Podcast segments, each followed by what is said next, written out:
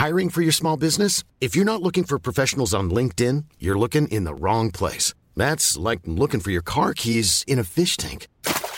LinkedIn helps you hire professionals you can't find anywhere else, even those who aren't actively searching for a new job but might be open to the perfect role. In a given month, over 70% of LinkedIn users don't even visit other leading job sites. So start looking in the right place. With LinkedIn, you can hire professionals like a professional. Post your free job on linkedin.com slash people today.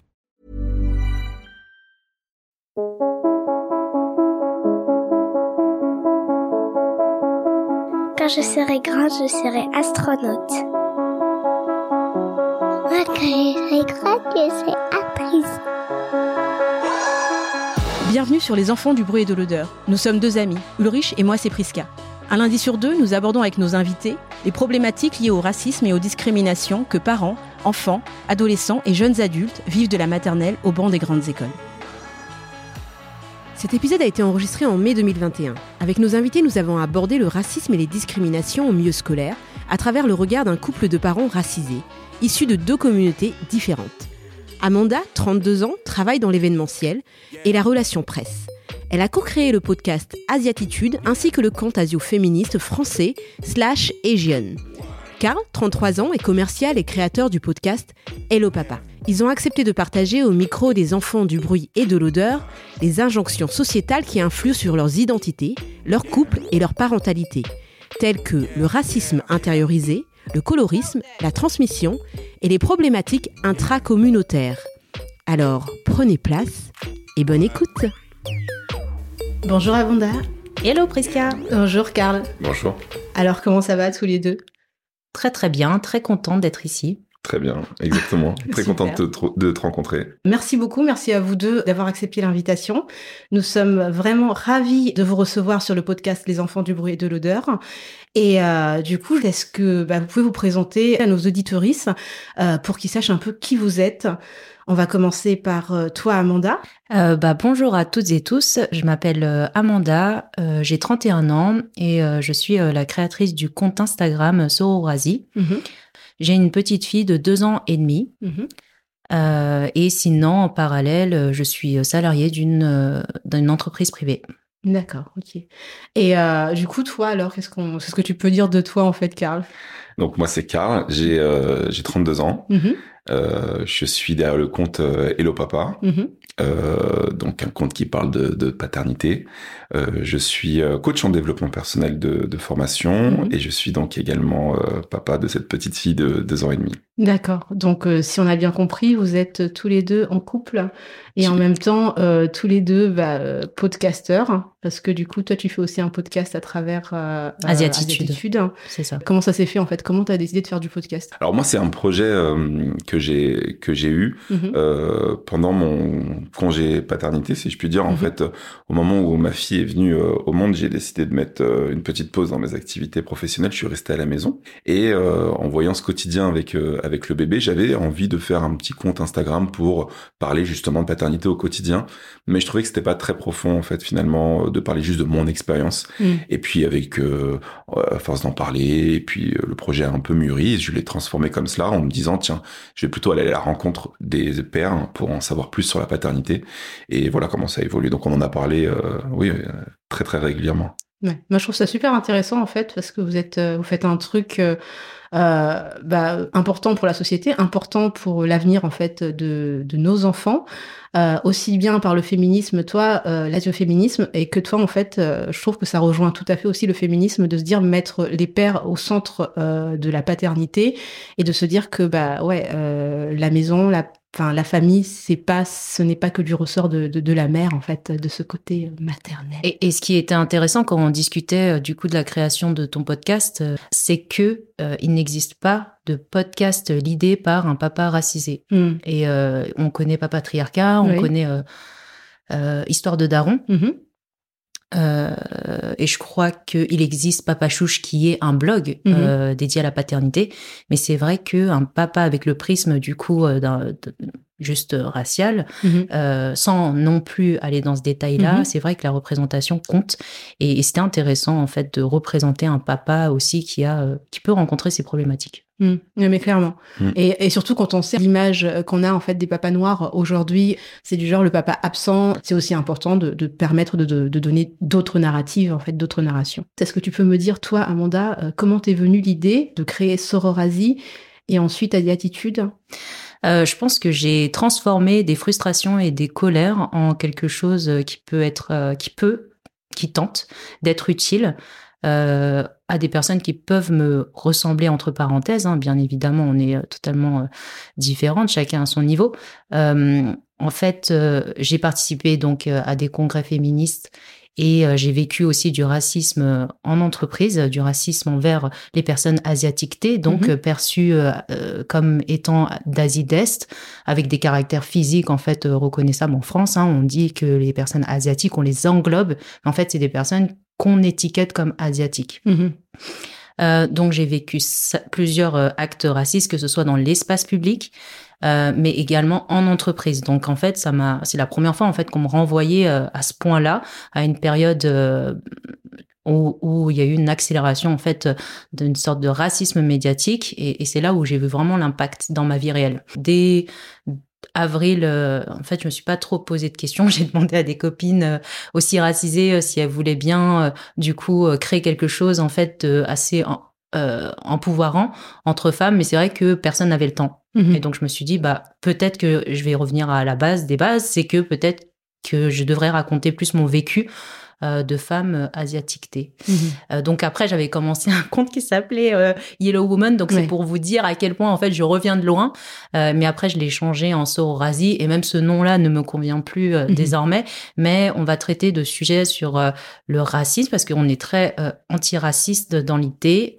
Euh, même si on se déconstruit, euh, on, on essaie aussi de mettre en avant euh, quelques minorités de genre, des Mhm. personnalités aussi qu'on suit euh, beaucoup, parce que du coup le féminisme asio-féministe, je pense, doit prendre en compte aussi les minorités de genre. Et euh, donc on se positionne vraiment antiraciste et asio-féministe. Il y a aussi une, une, une avancée, une évolution. Il n'y a pas de pureté militante, on va dire. Je me rappelle, on s'était rencontrés sur une terrasse à l'époque encore. On avait le droit de prendre des verres. Depuis ce, ce jour-là, tu as, pu évoluer, tu as pu Ah euh, oui, penser à des choses vraiment. et continuer à, à te déconstruire. Et les personnes qui te suivent n'ont pas cette pression-là non plus, parce qu'il y a ce côté, on, on se remet en question, on se questionne ensemble.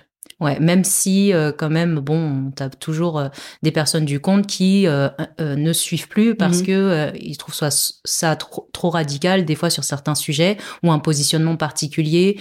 Donc voilà. Bon, après, on peut pas plaire à tout le monde et heureusement parce que si on plaisait à tout le monde, ce serait problématique aussi. Euh, voilà. Donc Yellow Woman, en fait, elle a vraiment hein, ma sincère euh, volonté, c'était à la base de juste fédérer euh, des femmes autour de. Et en fait, la couleur jaune euh, Mhm. dans en Asie, elle est vraiment euh, signe de royauté, aussi euh, de gloire, enfin de, de pas mal de de choses positives, Mhm. de connotations positives. Et moi, j'avoue que je l'avais plus vu dans cet angle-là, mais on va pas se mentir, peut-être inconsciemment, j'avais intégré aussi le racisme. Mm. Et aujourd'hui, il faut vraiment euh, aussi se dire que on peut faire des erreurs, on a le droit, il n'y a pas de pureté militante, comme tu dis, et il faut se déconstruire. Et aujourd'hui, avec le non sororasi aussi, ce qui me pose problème aujourd'hui, Mhm. c'est que ça prend pas en compte les adelphes. Est-ce que tu peux nous expliquer du coup? Bah, les adelphes, c'est euh, frères et sœurs. En fait, c'est le même mot que euh, fraternité, Sororité. sororité. Et pour les adelphes, qui prend en compte également les personnes non binaires qui ne Mhm. se situent ni euh, en tant que personne, bah, du coup, euh, dans un des deux genres, en Mhm. fait, euh, binaires. Maintenant qu'on a pu voir un peu qui vous étiez, on a pu situer, on a pu comprendre ce que vous faisiez tous les deux, moi j'aimerais bien savoir, c'était comment ton enfance à toi, Karl? Waouh. Euh, ma jeune enfance. non, mais je sais pas par où commencer. Bah écoute, commence par là Euh, où tu as envie de commencer. Alors il y a des personnes ici qui vont commencer dès la toute petite enfance, à la naissance, euh, comment c'était les parents et tout ça avant eux. Et puis il y a d'autres personnes qui, qui- qui choisissent des périodes bien précises et qui ont envie de nous parler de ces périodes-là. Donc euh, décris-toi un petit peu comment était le petit Karl.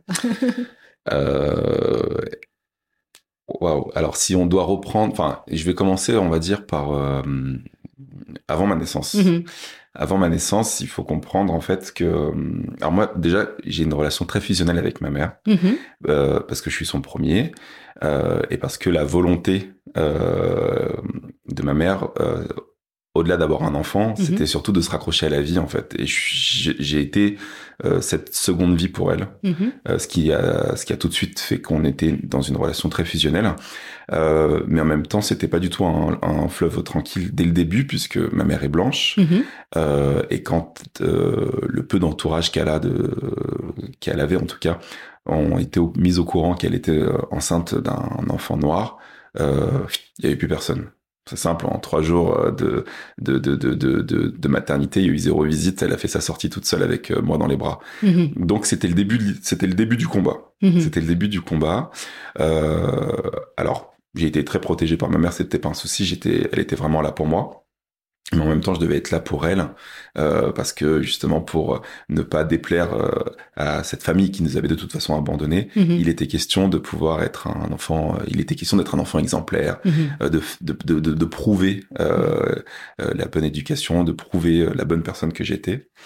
Euh, donc j'ai un peu grandi avec cette épée de Damoclès au-dessus de la tête, avec euh, voilà pas trop le droit à l'erreur, même si j'étais un enfant très turbulent au final, parce Mhm. que quand tu essayes de contenir quelque chose, ben non, à un moment donné, on ne maîtrise pas tout.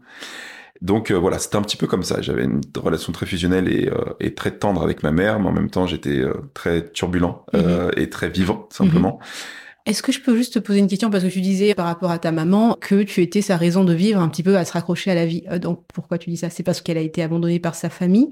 C'était malheur à elle, mal- euh, avant de m'avoir.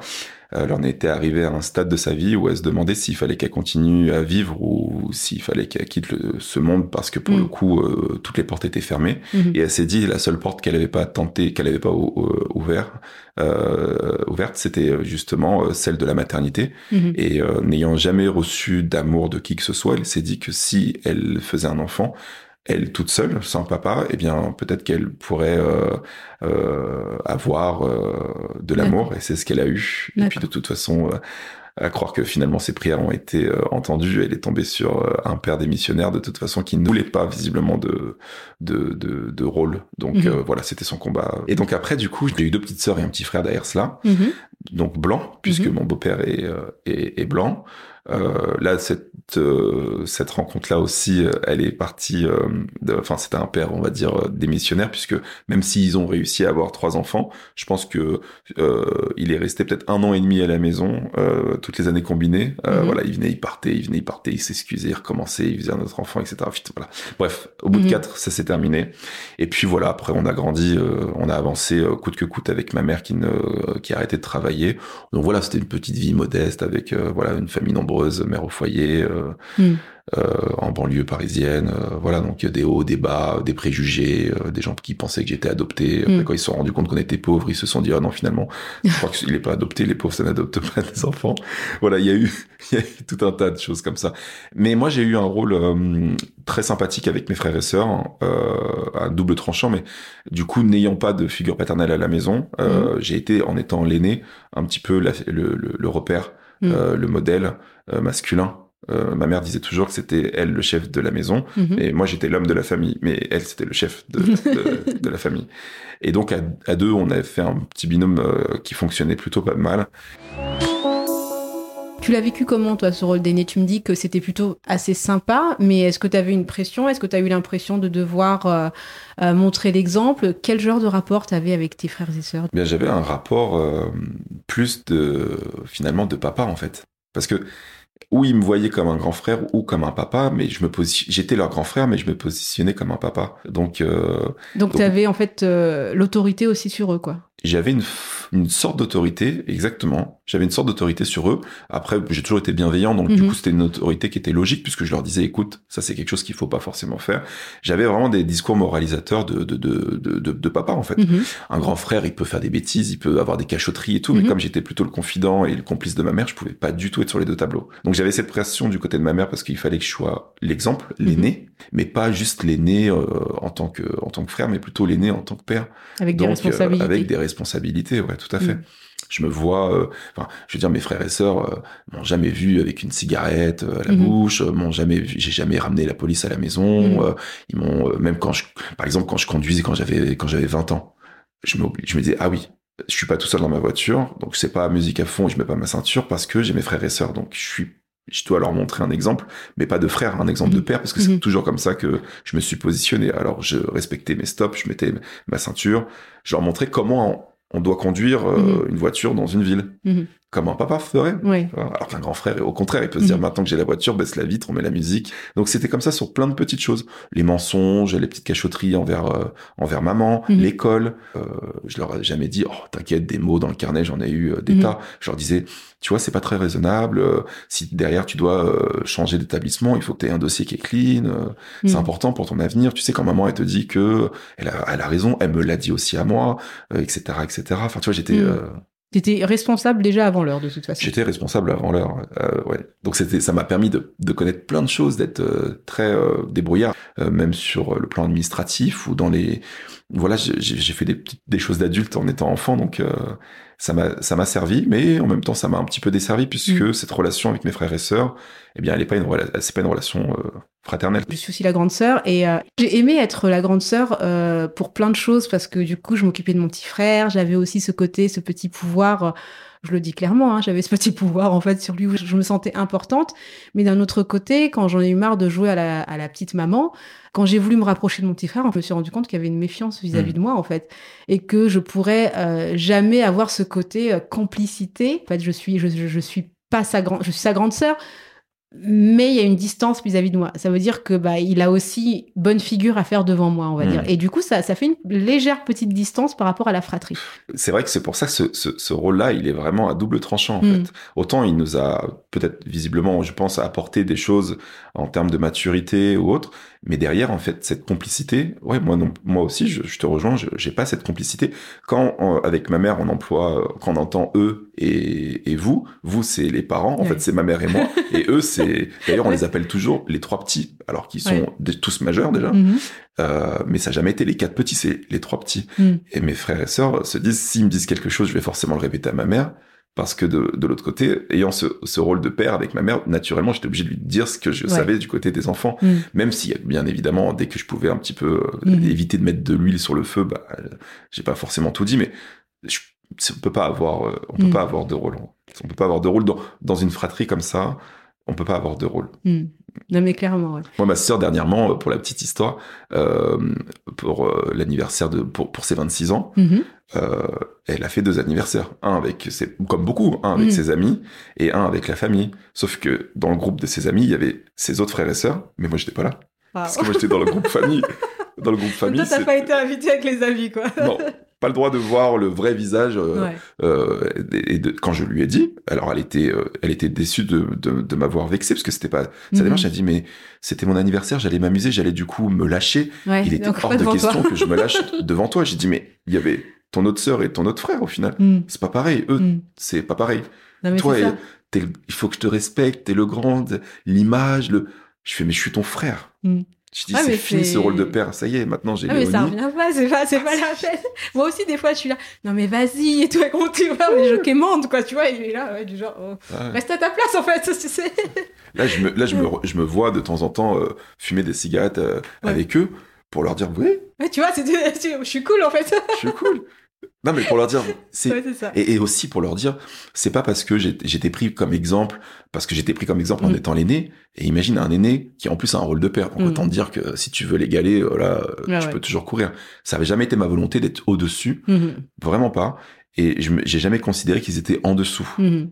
Et en étant du coup leur grand frère, je suis là pour leur montrer certaines choses, mais en étant leur père, hein, je fais avec des, des petites euh, guillemets, en étant leur père, je veux leur bien. Forcément, ce que je veux, c'est qu'ils s'élèvent. Mm. J'ai jamais voulu euh, venir écraser euh, mm. euh, mes frères et sœurs, mais ça, je pense qu'ils s'en rendront compte peut-être quand eux seront parents, en fait. Mm. Je pense. Et du coup, toi, en fait, Amanda, c'était comment? Elle était comment cette petite Amanda? Tiens.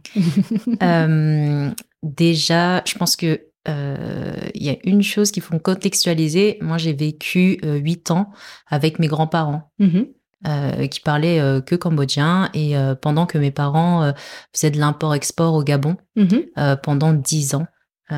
du coup, on vivait en banlieue à Lagny-sur-Marne, famille modeste, quoi, mm-hmm. première génération d'immigrés, je pense.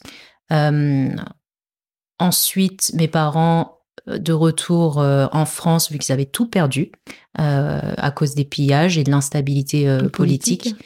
à l'époque, je crois que c'était 1000, 1998. Après, on a déménagé avec mes parents en 1900, bah, à, 8 ans en fait. Mhm.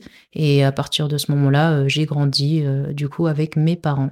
D'accord. Et, euh, et, sinon, je suis au milieu, moi. J'ai pas la position d'aîné. Par mhm. contre, je pense avoir plus la légitimité et, et, finalement le rôle d'une d'une aînée, je dirais. D'accord. Et pourquoi ça? Pourquoi tu dis ça? Euh, déjà, je pense, enfin sans, mais c'est juste que en termes de maturité, en termes de peut-être parcours pro et perso, euh, je pense que je suis allée, j'ai un peu creusé plus et euh, mm-hmm. j'ai été plus curieuse d'aller voyager, d'aller mm. me challenger sur des, des postes ou, ou autres. Donc dans mon vécu, je pense être de bons conseils avec mes sœurs. Mhm. Et j'ai une sœur qui est ouais, donc plus grande de deux ans et une autre sœur de cadette de 11 ans. Donc je suis plus là euh, en tant que conseillère et, euh, et comme le rôle, la position, moi j'ai pas la position euh, réelle d'aîné, donc je suis au milieu et ça fait que bah on a une position ingrate quand même, euh, dans le sens où euh, les parents te privilégient pas comme mhm. une aînée puisque c'est la mhm. première ou ou tout simplement la chouchou comme la comme la dernière. et à l'intérieur de du coup de ta sororité. Mhm. tu as une position particulière. Comme je dis, j'ai je suis, j'ai pour moi euh, la maturité pour qu'on me demande conseil, mais mhm. par contre, j'ai pas du coup euh, la position numéro un. Mhm. Donc c'est très bizarre en fait comme euh, mhm. comme position. Bizarre comment? On peut te remettre en question rapidement puisque tu t'es pas la première, mais par contre, on vient te demander conseil sur des vraies choses de la vie, quoi. et, et c'est curieux.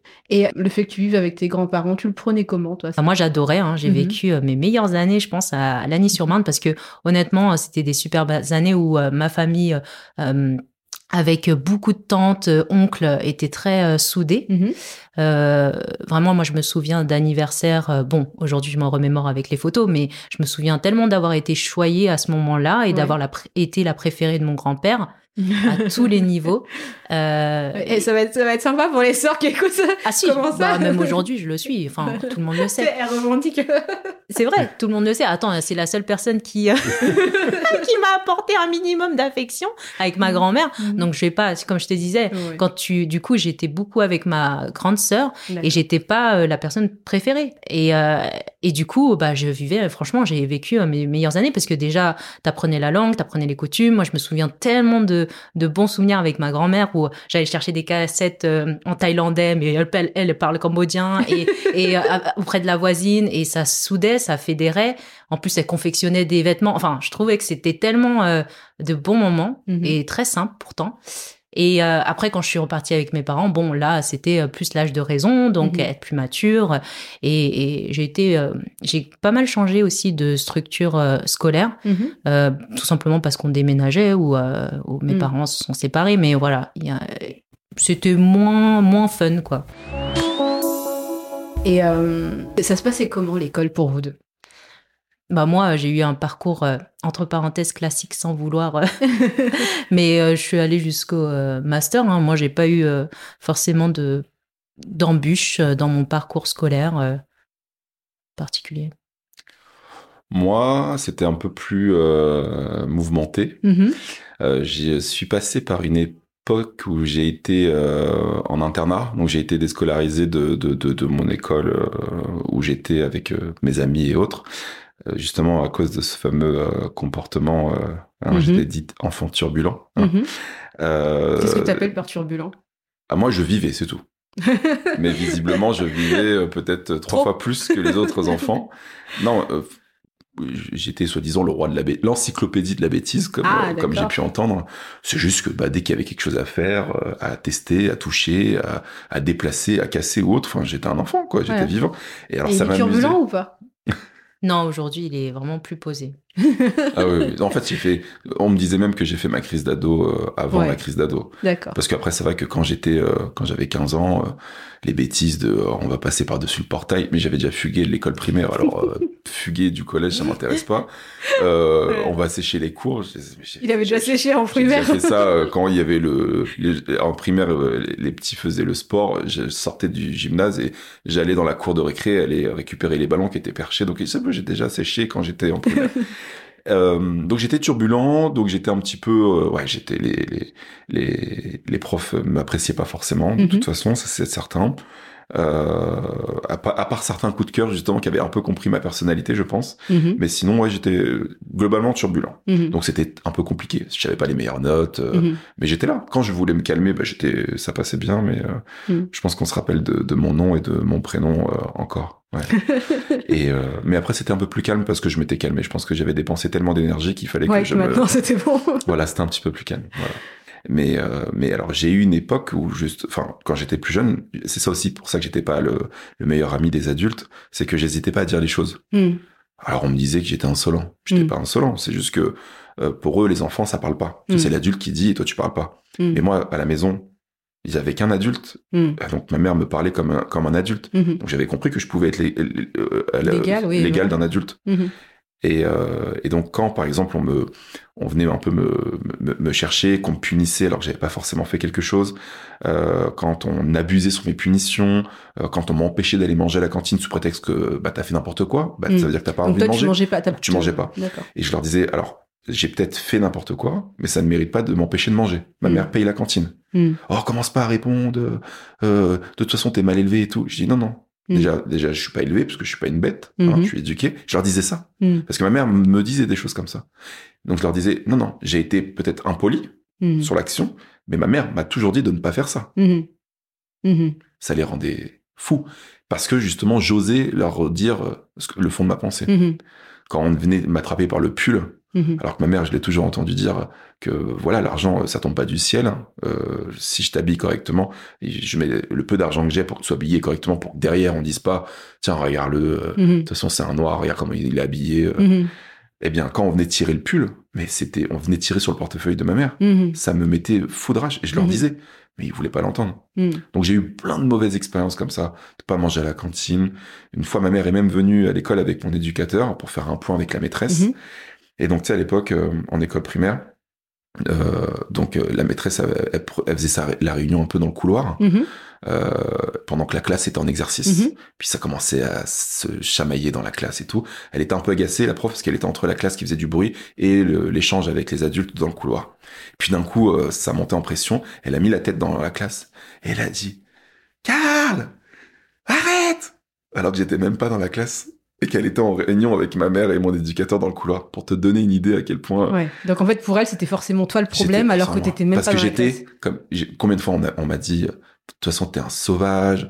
Je, encore en primaire en CM2 un jour il y a un enfant qui est venu euh, euh, chamailler ma sœur qui était en CP mm-hmm. donc je l'ai défendu. Moi je regardais euh, Dragon Ball Z donc je suis arrivé euh, j'ai fait une prise euh, dans un dessin animé. L'autre, il a volé. Il est passé euh, d'un endroit de la cour de récréation à l'autre côté parce qu'il y a eu mon action dedans. Ouais, t'as vu? le directeur, il a vu ça. Il a fait. Il est venu me chercher. Il m'a attrapé par l'oreille. Il m'a dit qu'il allait me faire redescendre de mon arbre que mm. j'étais un sauvage, qu'il avait jamais vu ça. Mais et il a dit, je vais inciter les parents à porter plainte contre toi parce que des espèces comme toi, j'en veux pas dans mon école. Parce que pour la petite histoire, j'avais déménagé mm-hmm. et du coup, j'étais nouveau dans cette école, même si j'étais en CM2, mm. j'avais pas fait CPCE1, etc. Et donc il m'a sorti ça. Donc il mm. a prévenu les parents et a été, là, il était au taquet hein, pour que les parents viennent, constatent, portent plainte, etc., etc. Mm. Mais tu vois, regarde, dans ce que tu dis, porter plainte, t'es un enfant, t'avais quel âge? Mais j'étais en CM2. CM2. C'est de se dire criminaliser, faire en sorte qu'il y ait un rapport avec la justice, hmm. de se dire en fait, il n'a pas cherché à savoir ce que l'autre enfant avait fait aussi avant. Il y a, il y a souvent cette espèce de d'injustice qui se passe dès les petites, hmm. dès la cour. Voilà, c'est ça. Hmm. Et, et, de se dire, moi j'entends beaucoup les personnes me dire, bah en fait on m'a insulté, euh, on, on m'a insulté, il y a eu des propos racistes, les adultes ne faisaient rien, donc j'ai agi physiquement. Les personnes attendent peut-être juste cet acte pour que ça te retombe dessus. Ça. Et c'est systématique, c'est régulièrement ça en fait. Et puis de se dire des personnes comme toi, je n'en veux pas. Enfin, c'est quoi des personnes comme toi? Mmh les gens étaient étonnés parce que du coup, euh, alors ils se faisaient l'image du, noir sauvage. Mmh alors ils s'attendaient à ce qu'il y ait une maman qui arrive en boubou à, mmh. la sortie de l'école. Ma mère est blanche. Et là, euh, c'était oh Alors là, ils étaient un peu étonnés parce que bah, il fallait qu'ils parlent à quelqu'un qui a la même couleur qu'eux. Alors ça redescendait vachement.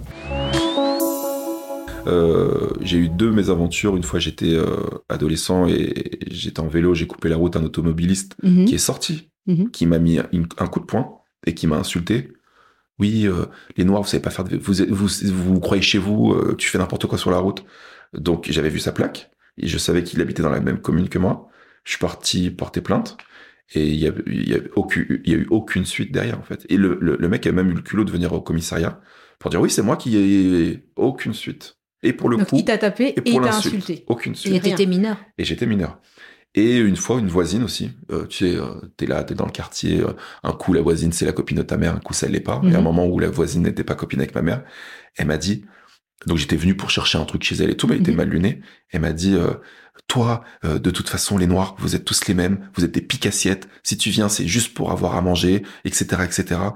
Retourne chez toi, dégage. Enfin, Mais t'avais quel âge? Oh, je devais avoir euh, plus 17 ans, 16-17 ans. Hmm. Voilà. Et donc j'ai voulu porter plainte parce que Mhm. justement j'ai dit bah écoute euh, moi euh, c'était parce que ma mère elle me disait quand j'étais face à des situations comme ça des fois elle me disait oh, vas-y tu sais quoi les gens tu sais ils tu le sais ils sont bêtes tu le sais vu que toute sa famille sont racistes de tu, Mhm. tu, tu le sais de toute façon t'as pas le choix enfin Mhm. si on a fait des Noëls tout seul c'est parce que t'étais pas invité parce que t'étais noir ça tu le sais donc euh, va pas plus loin fais Mhm. pas de bruit c'est toi qui, qui aura des problèmes et tout je dis non, non à 17 ans euh, laisse tomber je vais porter plainte Mhm. je connais le nom de la dame, son adresse, j'y vais. Bon, la police, ils m'ont dit, bon, on fera une main, une, une main courante. hein. Mhm. Et puis, euh, essayer de, d'avoir des bons rapports de, de bon voisinage. les gens t'insultent, ils ont des insultes racistes, mais Voilà. essayer d'avoir des bons rapports. ouais, c'est ça. Euh, et le, la dernière en date, euh, je me rappelle, j'étais, euh, j'allais à la fac. Euh, je, je me suis fait arrêter par la police un matin. J'allais à la fac. Ils ont dit que j'avais grillé un feu rouge, alors qu'il y avait la flèche orange qui disait tu peux y aller parce que justement j'allais sur le parking de la fac qui était juste là à côté. Mhm. Et ils m'ont arrêté. J'avais retiré ma ceinture pour, pour c'était un parking Vinci, euh, le Mhm. parking de la fac qui était payant pour prendre le ticket. Et là, ils m'ont mis une amende. Été jeune conducteur. Ils m'ont fait perdre mon permis de conduire. Enfin, ils ont tenté de me faire perdre mon permis de conduire parce qu'ils m'ont mis une amende pour la ceinture et pour le feu rouge. Donc, Mhm. plus de permis avec Mhm. 6 points. Et ils ont commencé en me demandant mes papiers français. Et après, ils ont fait euh, d'identité. ça, ça a donné un petit peu le, Ah ouais. le là, Ouais. quoi. Mhm. Et là, après, ils m'ont, ils m'ont allumé. Mhm. Et, et du coup, en fait, euh, ça te. Enfin, tu, tu, tu en penses quoi de tout Ah, ça? mais, j'avais envie de hurler à l'injustice. Mais ils étaient trois. Mhm. J'étais tout seul. J'avais pas mon mot à dire. Ils me faisaient perdre mon permis. Je leur disais, regardez, il est, il est quoi? Il est 9 heures. La fac, elle est là. Je vais à la fac. Regardez, il y a ma carte étudiant. J'allais sur le parking. Enfin, tout ce que vous dites, je vous assure. Venez, on fait marche arrière. On va voir le, rétro- le, le, le, le Le feu feu. rouge qui, qui, qui a la flèche orange pour dire ceux qui tournent, ils peuvent y aller. Mais j'avais pas mon mot à dire. J'ai bien compris que j'avais pas mon mot à dire. Et que si ça allait plus loin, j'allais les agacer et que ça, le ton allait changer. Mhm. Donc, tu étais obligé de te taire et d'accepter. capituler totalement. Hmm. Totalement. Si je voulais être écouté, il fallait. Ah ouais, non, j'étais obligé de dire bon, d'accord, d'accord, et d'accord aussi pour ça. Et, toi, du coup, en fait, Amanda Euh, bah, déjà en primaire, euh, je pense que tu subis les premières moqueries euh, de par euh, les yeux bridés Mhm. euh, que tu peux avoir et puis euh, l'accent que pourraient avoir aussi euh, les personnes qui t'élèvent. Comme je t'ai dit, j'étais avec mes grands-parents et quand je suis arrivée à la maternelle, je ne parlais pas français. Euh, donc c'est mes cousins de Lagny-sur-Marne qui traduisaient. Et moi j'ai eu les premières, on va dire, moqueries. Mhm. Je dis que c'est des moqueries parce qu'on est des enfants euh, sur le physique. Mhm. Ça, c'est basique, c'est la base. Je pense que tu poses à n'importe quel enfant euh, dit asiatique, même en 2021, euh, il aura subi euh, ou elle aura subi euh, des, malheureusement, hein, des épisodes comme ça. Mhm. Moi, j'ai relayé justement le témoignage d'un enfant qui avait été traité de sale jaune et poussé et roué de coups.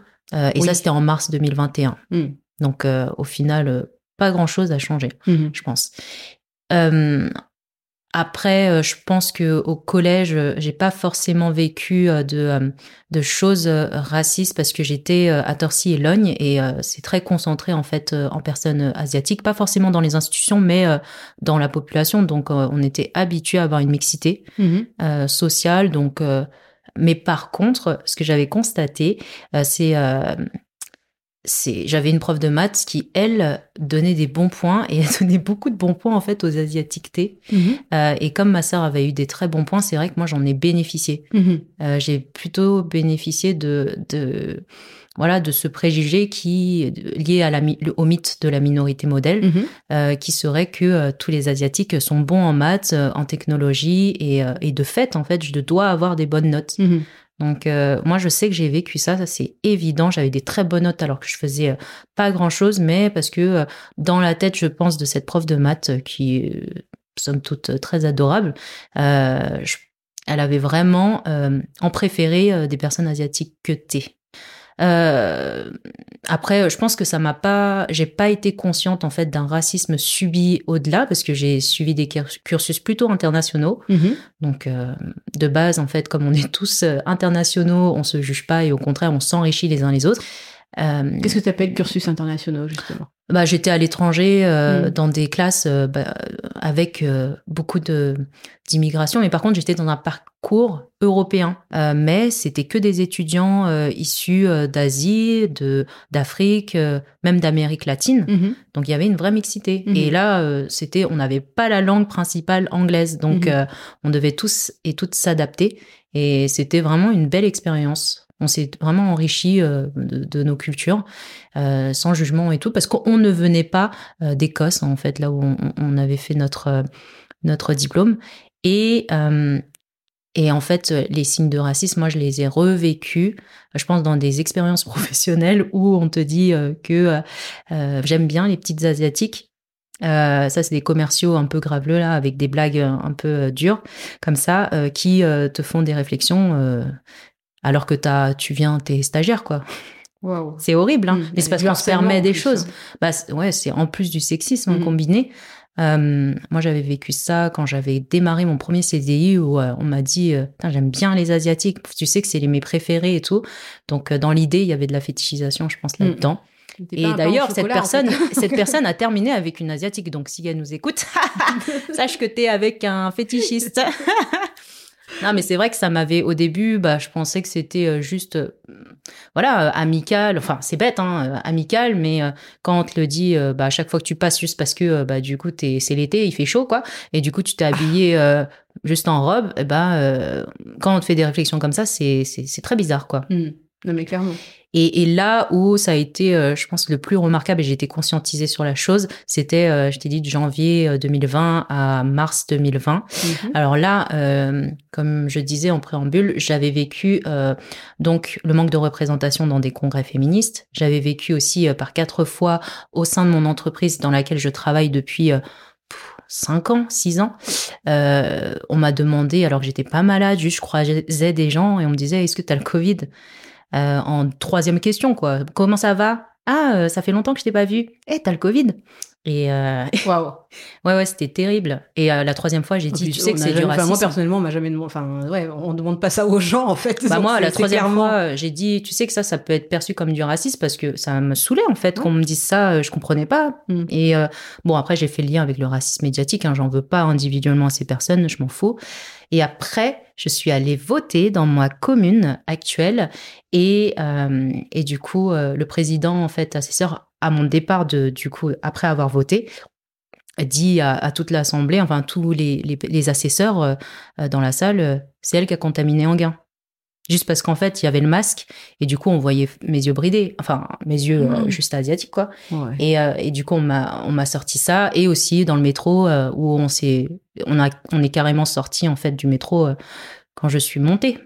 Donc ça, c'est vraiment réel. Mm. Pour toutes les personnes qui en douteraient, moi je, je l'ai vécu, je, je n'invente pas, j'ai pas envie de m'inventer des histoires de racisme, c'est pas mon but. Ouais, là ça a été violent, je trouve. Et t'as l'impression que ça a été beaucoup plus violent justement avec le, Covid? Euh, ça, c'est des gens, il y a eu un, racisme justement décomplexé, ou est-ce que tu as eu l'impression que c'était quelque chose qui, était déjà là en souterrain, euh, et qui, enfin, qui était toujours, même pas en souterrain, que peut-être euh, on n'entendait pas plus parler que ça, mais qui était clairement là?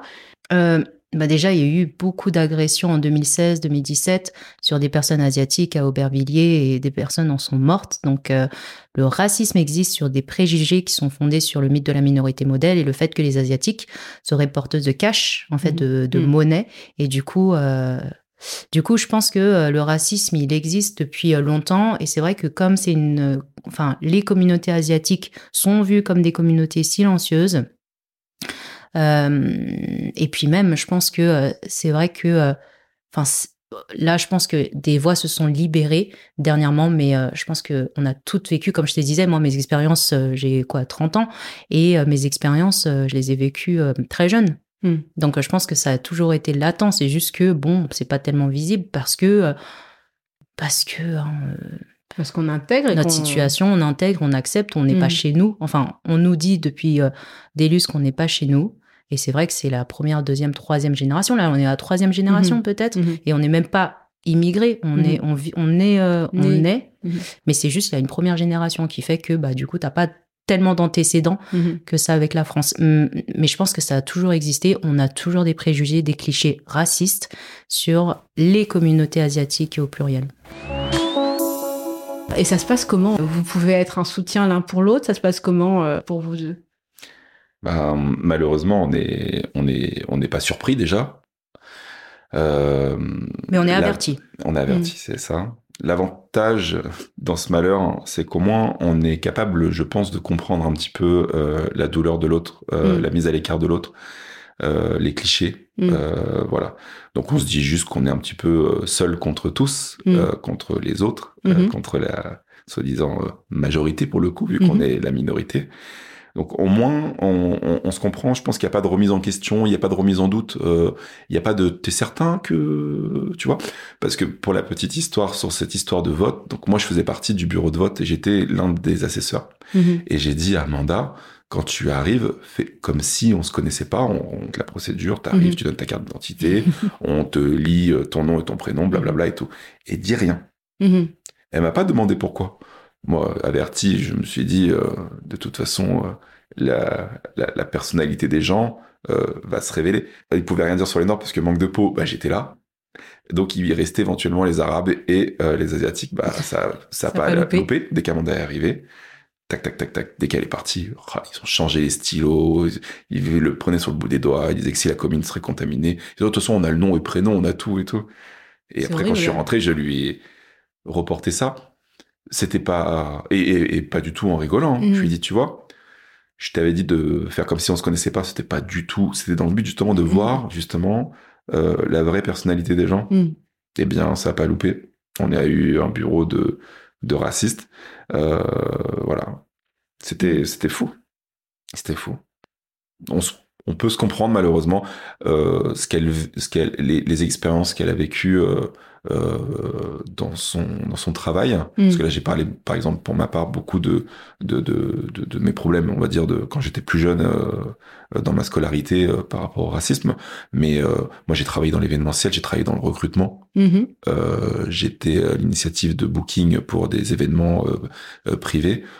On m'a déjà dit plusieurs fois dans des grosses entreprises bon bah déjà toi t'es là. Hein, en plus tu vas être sur le terrain tu vois, t'es un peu noir. euh, essaye que dans le recrutement, il y ait essaye dans que dans le recrutement, il y ait que des blancs. Hein. Ou alors, si on passe sur une équipe un peu plus grosse, bon bah tu prends deux ou trois personnes. Mais là, par exemple, il va falloir recruter dix personnes. Toi, t'es déjà noir, donc tu veux dix blanches. Parce que je dis blanche parce que comme je travaillais dans l'événementiel, ils voulaient en plus des hôtesses. Euh, mm. les autres, c'était pas encore trop accepté. Enfin, il n'y en avait pas beaucoup, je veux mm, dire, en tout cas. Mm. Dès qu'on passait sur des équipes de 50, j'avais peut-être le droit de prendre euh, un ou deux noirs. Mais alors attention, propre. Je sais pas ce que ça veut dire propre, mais si bien évidemment, c'est euh, cheveux courts, euh, euh, les femmes noires, il fallait qu'elles aient les cheveux lissés ou attachés, mais si elles étaient attachées, elles avaient un gros chignon par rapport à des femmes blanches. Alors non, elle, on va la, si vraiment on n'a pas le choix, on va la prendre, mais dans ce cas-là, on va la mettre sur un poste où on la voit pas, peut-être peut-être sous un parapluie à l'extérieur. non, mais vraiment, j'étais complice de ce genre de choses. Hein. Hmm. Quand je dis hmm. complice, c'est parce que. pas le choix en même temps. Non, mais quand je dis complice, parce qu'il y a des gens qui pourraient dire, bah c'était pas, enfin, si c'était pas content, fallait partir. Hmm. Moi, il fallait que je parte. Parce que dans mon travail, il y a des gens qui sont racistes. Moi, j'avais un poste. Donc, il faudrait que je parte et que je les laisse faire, que hmm. je les laisse continuer. Non. J'ai mérité cette place. J'étais arrivé à ce poste. J'ai galéré pour. Il était hors de question que je parte. Non, non, non. C'est pas, c'était pas à moi de partir. C'était à ce genre de personnes qui donnaient ce genre de directives. C'était à eux de partir. C'était à eux de se remettre en question. Mm. Moi, je faisais du forcing pour pouvoir justement mettre ces soi-disant personnes qu'il fallait pas recruter et pour leur montrer. C'est, ben, regarde, tu veux peut-être que je prenne 10 blancs, Mm. Mais j'en ai 5 qui m'ont planté. Mm. Alors, je suis bien obligé de faire appel, euh, comme tu dis, au fond de tiroir. Mm. Eux, ils sont là au moins. Mhm. Et ils méritent d'être là. Donc, c'était pas évident. J'avais pas le choix. Si je voulais, euh, enfin, j'ai dû, j'ai dû com- euh, composer, avec ça. ouais. Euh, j'ai l'impression d'avoir quand même eu ma petite victoire parce que euh, ils voyaient pas forcément les chiffres et je sais que quand on me disait bah limite tu mets 3% de de base année bah je sais que j'étais plus à 6 donc mais euh, je faisais des sessions de casting Mm. Laisse tomber t'as le candidat qui passait devant euh, le membre du jury on va Mhm. dire pour être pris pour euh, pour un, un événement prestigieux puis dès que le candidat quittait la pièce ah, ça y allait quoi mais des Mhm. fois après il se rendait compte que j'étais là Mm. et que j'étais de couleur noire, c'était non non désolé, hein, c'est pas toi. Enfin toi rien à voir. hein, Ah tu oui, vois, bien tu vois, t'es là, tu présentes C'est pas bien. de toi tu- qu'on parle. Mais moi je suis présente bien. Pourquoi? Parce que je réponds à, à, à tes attentes entre guillemets et que et que si j'avais envie d'être euh, naturel et spontané, je te déplairais. Mm. Sauf Puis que là on est dans euh, le cadre une histoire de colorisme aussi. Bien Tu sûr vois, parce que c'est aussi de se dire euh, tu es noir, mais tu es noir clair. Voilà. Euh, tu moi je suis café au lait. Tu es café au lait. Combien de fois on m'a dit ça On m'a dit non mais toi c'est pas pareil, t'es café au lait. Ah bah oui. Toi, t'es métisse, c'est pas pareil. T'as du, tu vois, t'es un peu blanc. Ouais, Donc, voilà. du coup, si on est de bonne humeur, t'es avec nous. Et puis, si on est de mauvaise humeur ou si vraiment il faut choisir, euh, non, Mm. t'es, t'es, Non, t'es noir. si on, si on est que entre blancs, tu restes quand même celui qui est le plus forcé. Pour le coup, ouais, voilà. Mais s'il y a quelqu'un de plus noir que moi, tu peux faire partie de la team des blancs quelque part. Mm. Ça, c'est très inconfortable. Tout à l'heure, je te disais que c'était déjà euh, très inconfortable d'avoir un peu ce, ce, ce double rôle Mhm. euh, dans mon dans mon cercle familial. Bien, en fait, ce double rôle dans la société, d'être un coup accepté par les blancs, donc euh, t'as ce sentiment un petit peu de, de, tu te sens un peu privilégié, limite un peu redevable Mhm. de dire tiens, je suis passé sous les radars. Et Mhm. puis le lendemain, ça peut être très violent. T'es Mhm. le noir, t'es Mhm. l'exclu en fait du truc, et, et, et toutes les portes se referment. Tu mais non mais c'est pas possible. Si c'est possible, on fait la pluie le beau temps. Même avec le, le côté métissage, il y a aussi euh, euh, ce côté assez compliqué, je trouve. Et pour les enfants dits métis, il y a aussi ce côté euh, où c'est très compliqué en fait de se situer aussi parfois, de savoir qui ils sont réellement, parce que de toute façon, bah, bah, ils sont toujours perçus comme noirs, euh, peu importe. Mais en même temps, il y a ce côté coloriste. Parfois, ils peuvent aussi être rejetés euh, des communautés, en- dû Mhm. au colorisme aussi. Exact. Euh, quoi qu'il en soit, euh, puisque être noir c'est quelque chose de péjoratif, de dénigré et que que que on- il y a une classification, et ben le fait que tu sois clair, tu passeras toujours mieux euh, en tant que métisse et du coup ça crée aussi des bah oui des tensions on va dire. Mhm. Et du coup, à cela se superpose le fait d'être euh, un garçon ou une fille, Mhm. ces, ces choses-là, et d'être, ouais, le colorisme, c'est vraiment, euh, je pense, super important, en fait, euh, quand t'es, en fait, quand t'es un des deux genres. Mhm. Et pour revenir à la question qui était comment euh, nous, on perçoit toutes ces expériences de racisme, en fait, on constate qu'elles sont euh, continues tout au long de notre parcours, que ce soit perso, euh, pro, et ça rentre même dans l'intime. Mhm. Euh, parce que c'est vrai que euh, nous, on a tellement intériorisé.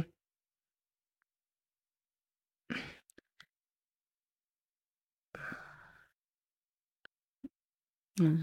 En tout cas, moi, j'ai tellement intériorisé le racisme que, par exemple, j'ai choisi un prénom français pour Mm. ma fille et un nom français parce que moi, mes- mon nom, il a une consonance euh, asiatique.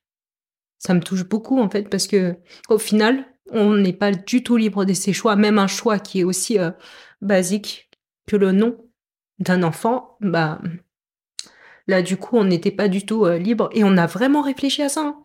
Mm. Euh, même moi, j'ai tellement intériorisé que du coup, j'ai choisi vraiment un nom très marqué. Et en fait, ce que j'ai, je me suis juste dit, c'est tellement bête. Enfin, bon, après, euh, on veut juste se prémunir de la violence que pourrait, euh, que, que, que ton enfant peut rencontrer, mais euh, quoi qu'il arrive, ton enfant, il ressemble.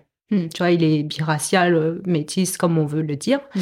Mais euh, du coup, moi, ma fille, elle est plutôt mate de peau. Mhm. Et quoi qu'il arrive, en fait, on va la mettre dans une case. Donc, au final, fais comme tu veux et essaie de peut-être te rapprocher de cette culture que moi, j'ai pas pu, j'ai pas pu faire euh, dès le premier enfant parce que j'étais peut-être pas assez déconstruite à un niveau, en fait, pour me rendre compte de ces enjeux-là. Parce que quoi qu'il arrive dans l'espace public, tu seras présente. Donc, peut-être que choisis euh, le prénom que tu souhaites et pas en fonction euh, justement de ces constructions euh, sociales. C'est vrai qu'on a beaucoup réfléchi euh, au prénom, donc qui est Léonie, on était là à se dire, voilà, si elle a mon nom de famille et pas le tien, et qu'on donne ce prénom-là, au moins euh, euh, à l'école pour des dossiers ou peut-être en entreprise, mm. comme on n'est pas obligé de mettre la photo sur le CV, au moins le nom et le prénom ça passera bien, restera plus que peut-être à, à, déménager pour pas être euh, dans des banlieues dits mm-hmm. sensibles, pour que voilà ça passe bien. Mais en fait, on va mm. lui mettre une étiquette sur la tête et qu'elle s'appelle Léonie, qu'elle s'appelle Bintou, qu'elle mm. s'appelle Rachida, ou les gens diront j'ai une asiatique noire devant moi. Est-ce qu'il me reste de la place pour la femme de ménage ou pour la secrétaire? Hmm. C'est tout. Hmm.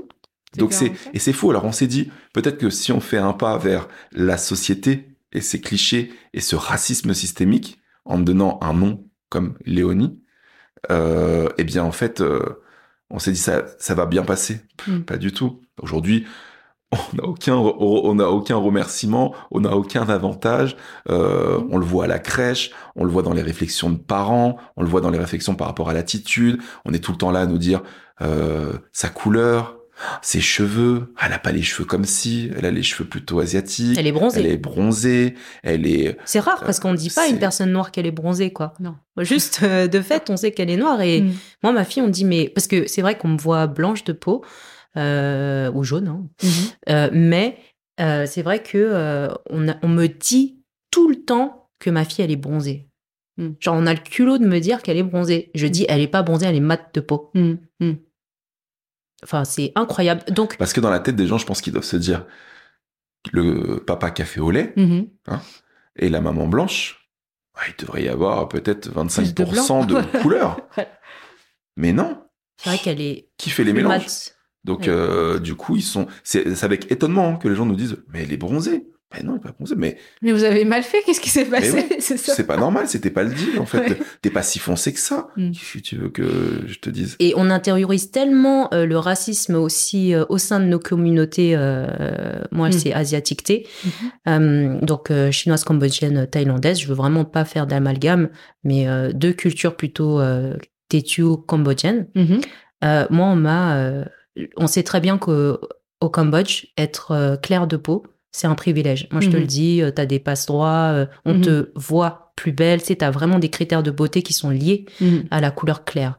et de base, j'avais vraiment intériorisé ça parce que dès que ma fille elle est née, et moi j'ai vraiment pas honte de le dire parce que c'est important en fait de parler de ces choses-là pour qu'on s'en rende compte à quel point on intériorise et que c'est c'est vraiment malsain je regardais les bouts de doigts et les oreilles de ma fille pour voir la couleur qu'elle aurait. D'accord. Alors qu'elle est sortie. Euh, ouais, parce que on dit que on dit que les oreilles, comme bah, du coup l'appareil génital mhm. d'un garçon, mhm. va montrer la couleur euh, future.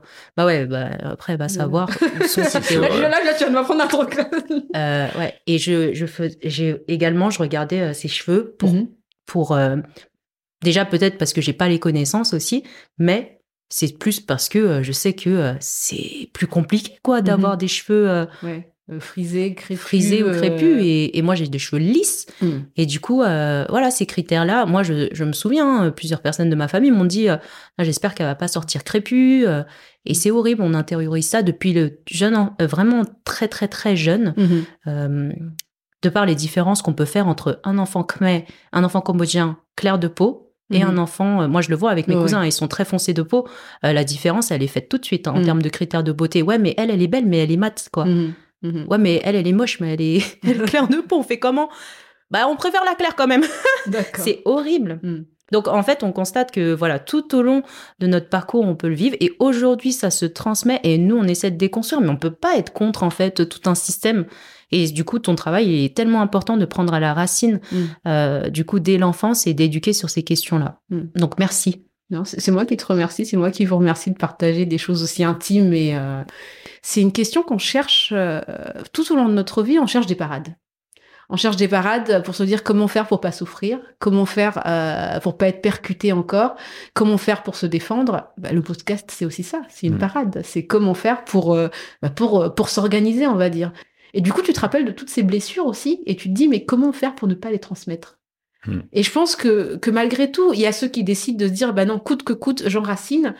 Et aussi, on a vraiment un prisme qui est très eurocentré. Moi, c'est vrai qu'au final, quand je regarde euh, mes projets de vie futurs, et eh ben, au final, avoir appelé ma fille euh, comme ça, avec un prisme très français, est-ce que c'est utile? Tu vois ce que je veux dire? Mais clairement. Et c'est parce que, en fait, mon, moi, voilà, j'ai grandi en France et que c'est vrai que pour le moment, c'est le seul, euh, la seule représentation que j'ai eue de, du monde, en fait, de, des habitudes de vie, en fait. Et, au final, je me rends compte si bah, je venais juste à me déplacer, le nom aurait plus autant de valeur, de signification. Donc, au final, choisissez le nom qui euh, vous plaît, qui vous tient à cœur et, et faites-le aussi avec euh, vraiment ce que vous voulez, tout mmh.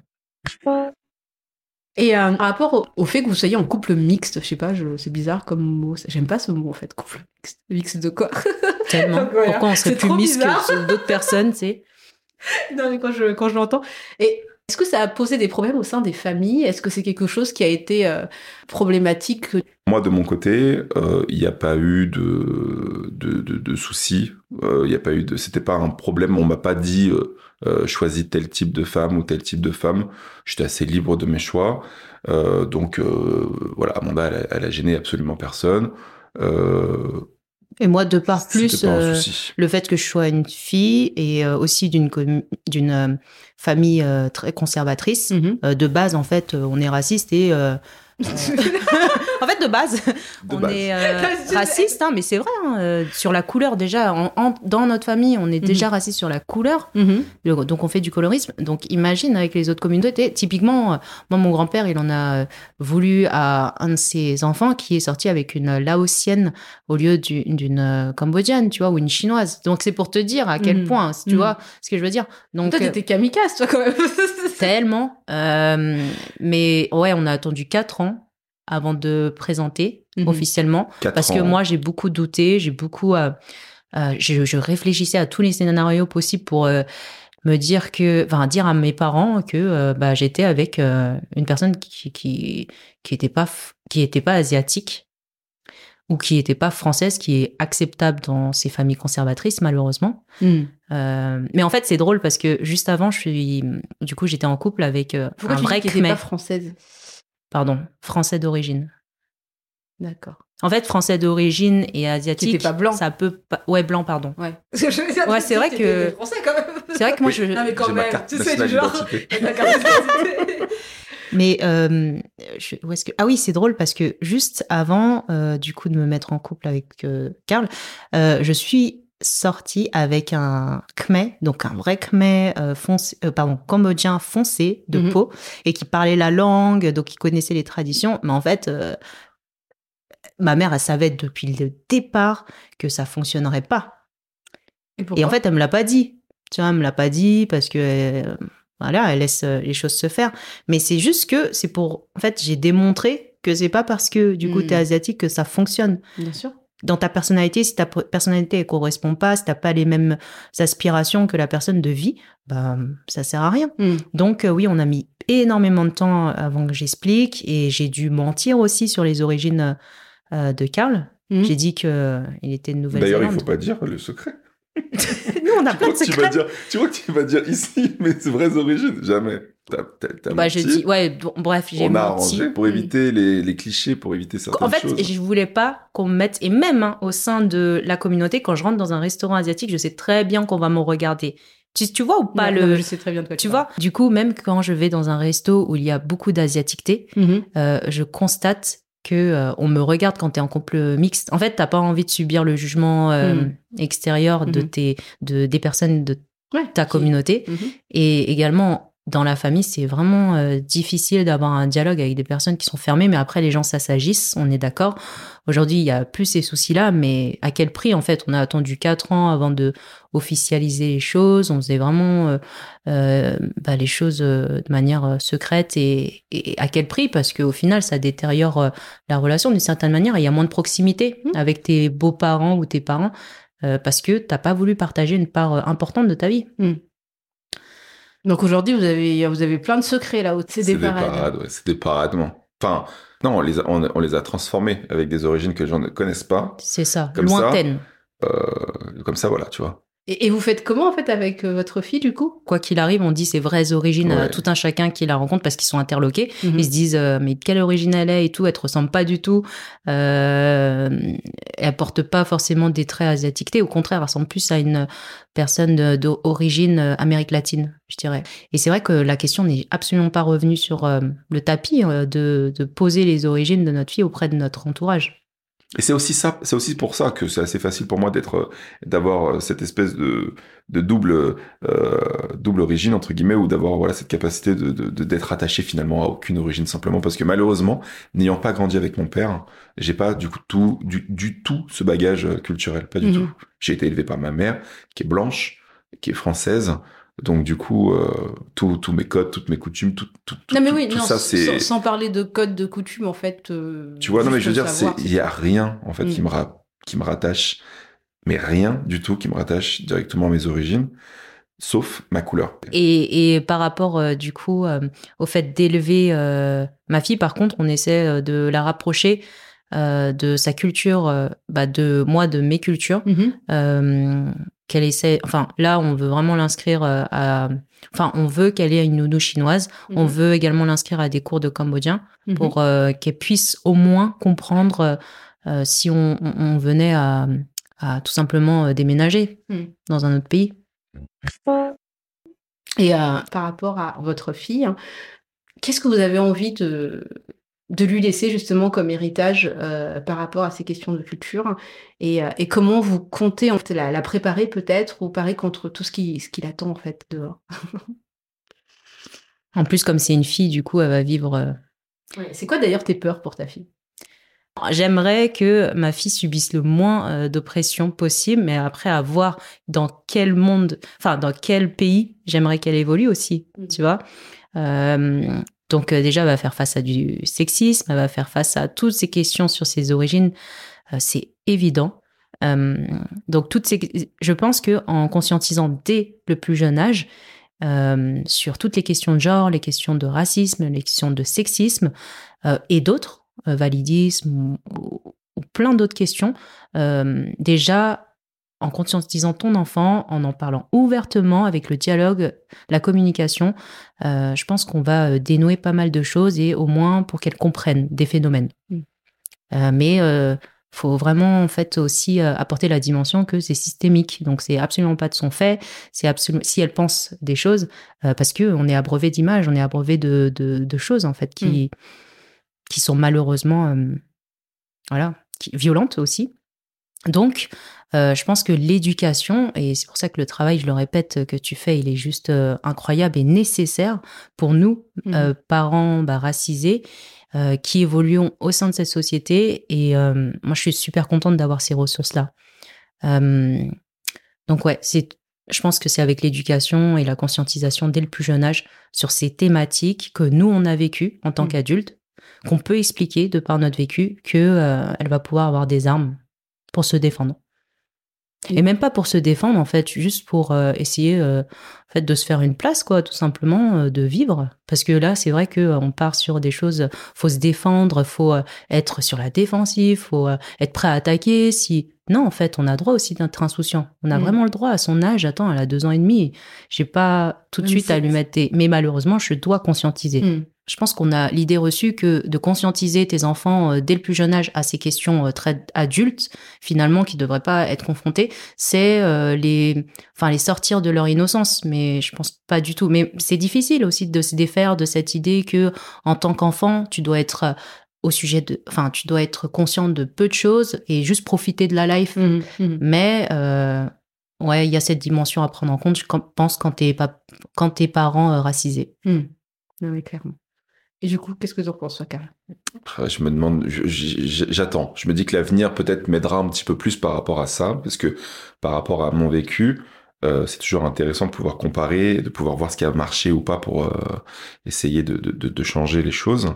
Euh, moi, par exemple, ma mère, elle m'a très très tôt, elle m'a fait comprendre que j'étais noir. Mmh et que ça serait un problème. Mmh du coup, j'ai eu une phase où j'attendais les problèmes. Mmh et puis, euh, si une fois qu'ils sont pas forcément venus dans les médias, je me suis dit c'est ça c'est visiblement pas un problème. Mhm. Et après quand je suis face à ces problèmes, Eh bien, je suis étonné. Il y a quelqu'un qui, on est obligé de presque de me taper sur l'épaule pour dire, c'est parce que t'es noir. Mm. Ah oui, j'y avais même pas pensé. Mm. Et du coup, c'est pas évident. Est-ce que il faut rester dans l'ignorance de sa couleur? Est-ce qu'il faut être conscient de sa couleur pour justement être prêt à attaquer? Mais quand t'es toujours sur le qui-vive, quand t'es toujours prêt à attaquer, t'imagines l'énergie que tu dépenses? Donc moi, j'ai envie que ma fille, elle soit, euh, que son énergie, elle le garde pour elle, Mm. pour ses projets, pour son épanouissement, pour sa vie et pas forcément pour les autres. J'ai juste envie qu'elle soit heureuse et j'ai envie qu'elle ait confiance en elle. Et justement, au quotidien, dans notre éducation, on fait en sorte qu'elle ait cette confiance en elle. Mm. Euh, et après, elle verra en fait où est-ce qu'elle a besoin. Euh, c'est elle qui fera les réglages hein, euh, à l'intérieur d'elle, savoir s'il faut qu'elle manifeste beaucoup de courage ou plutôt du je m'en foutisme ou plutôt euh, voilà qu'elle soit alerte ou pas. Enfin, elle verra. Elle Mm. verra en fonction de où on sera quand elle sera plus grande. Et, euh, et puis l'environnement aussi, puisque nous, on a ce regard, on est un peu capable de sentir ou pas le danger. Mhm. Et puis je pense que si danger il y a, moi j'aurais aucun problème de me dire bah écoute on va ailleurs tout simplement. Je, je, je l'ai déjà dit. Hein. Non ailleurs tout simplement. Par exemple je l'ai déjà dit si elle, si ma fille rencontre des problèmes dans la scolarité dans une école, Oui. parce que je sens qu'il y a une maîtresse ou un directeur ou directrice ou autre euh, qui s'en prend à ma fille ou je sens qu'il y a un problème par rapport à, à sa couleur, à ce qu'elle renvoie, Mhm.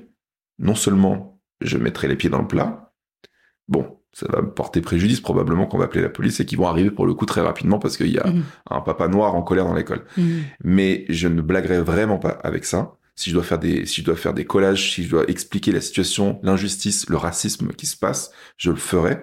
Et, et manque de peau, je sais parler français, je sais écrire. Alors si ça doit aller très haut, ça ira très haut. Je ne resterai pas avec des problèmes en local comme ça, où ma fille elle va arriver à l'école avec la boule au ventre. Mm. Et si je dois en arriver à déscolariser ma fille pour la scolariser dans une autre école, ou même la déscolariser tout court, parce qu'il y a eu un problème lié à sa couleur, lié à ses origines, j'aurais aucun problème avec ça. Mm. Qu'on vienne me dire que ma fille, elle est déscolarisée alors que l'école est obligatoire jusqu'à 16 ans, je viendrai justement m'expliquer le pourquoi du comment.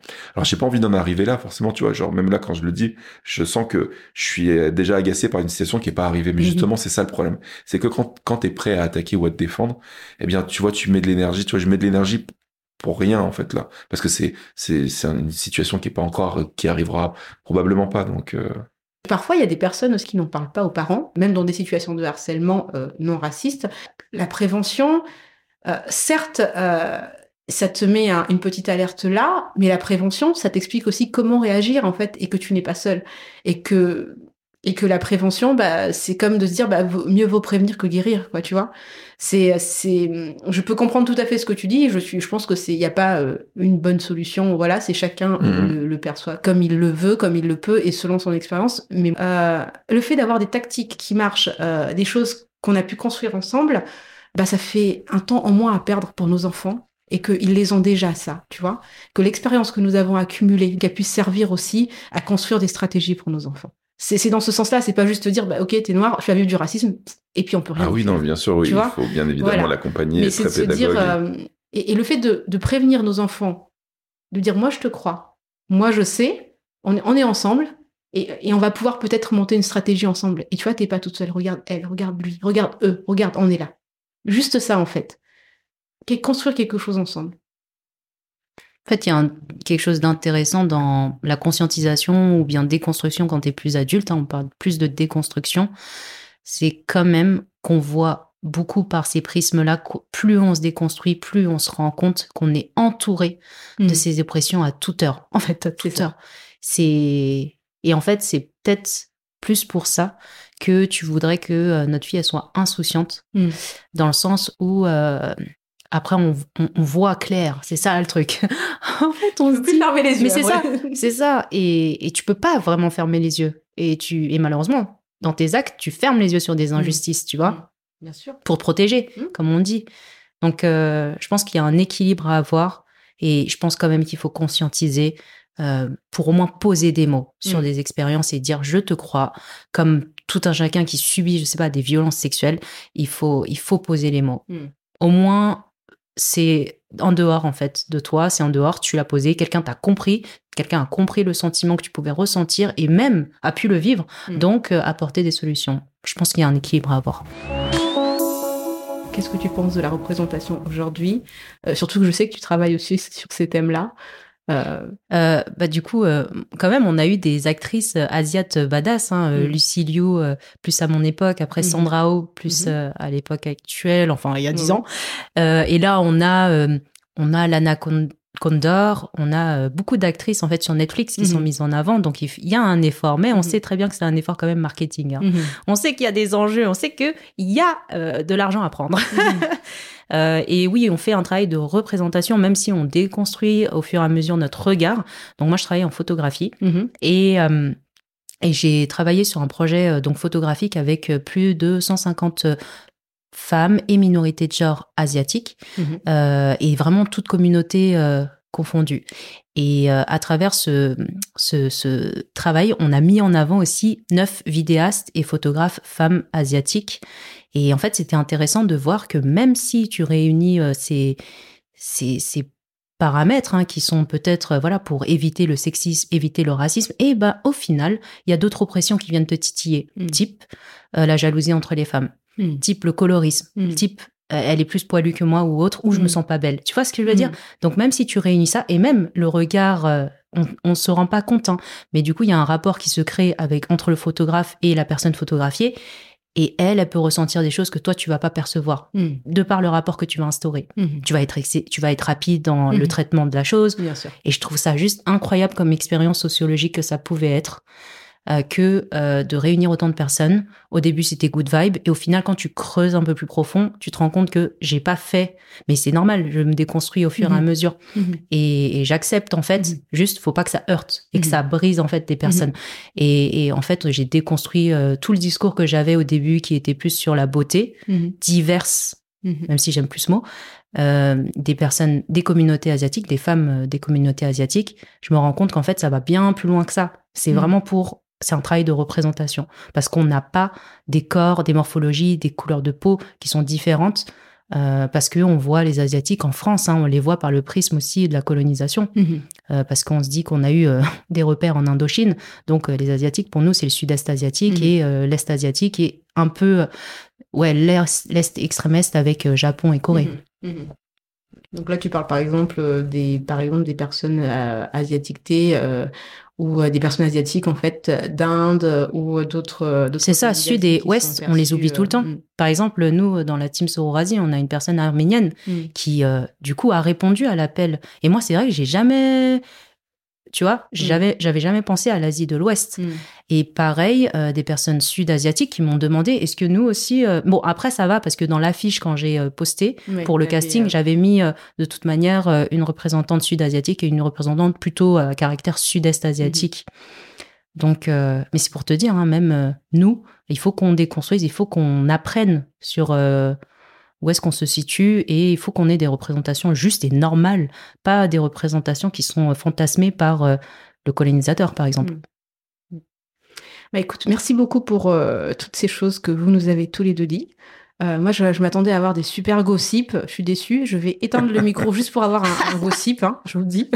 moi, j'attends parce que j'ai pas oublié l'histoire de tout à l'heure. donc voilà, donc tant pis pour ceux qui nous écoutent, vous n'allez pas entendre, moi je le saurai. le gros mystère. Voilà, c'est ça. Bah, merci beaucoup, Karl. Merci à toi. Merci beaucoup, Amanda. Merci, Prisca. Et puis, euh, on se dit à très bientôt. À très bientôt. À très bientôt. Vous venez d'écouter Les enfants du bruit et de l'odeur. Si le podcast vous a plu, alors soutenez-le. Partagez autour de vous. Suivez-nous sur Instagram. Vous pouvez même envoyer vos questions ou vos réflexions. Et surtout, mettez-nous une pluie d'étoiles et de beaux commentaires sur vos applications de podcast.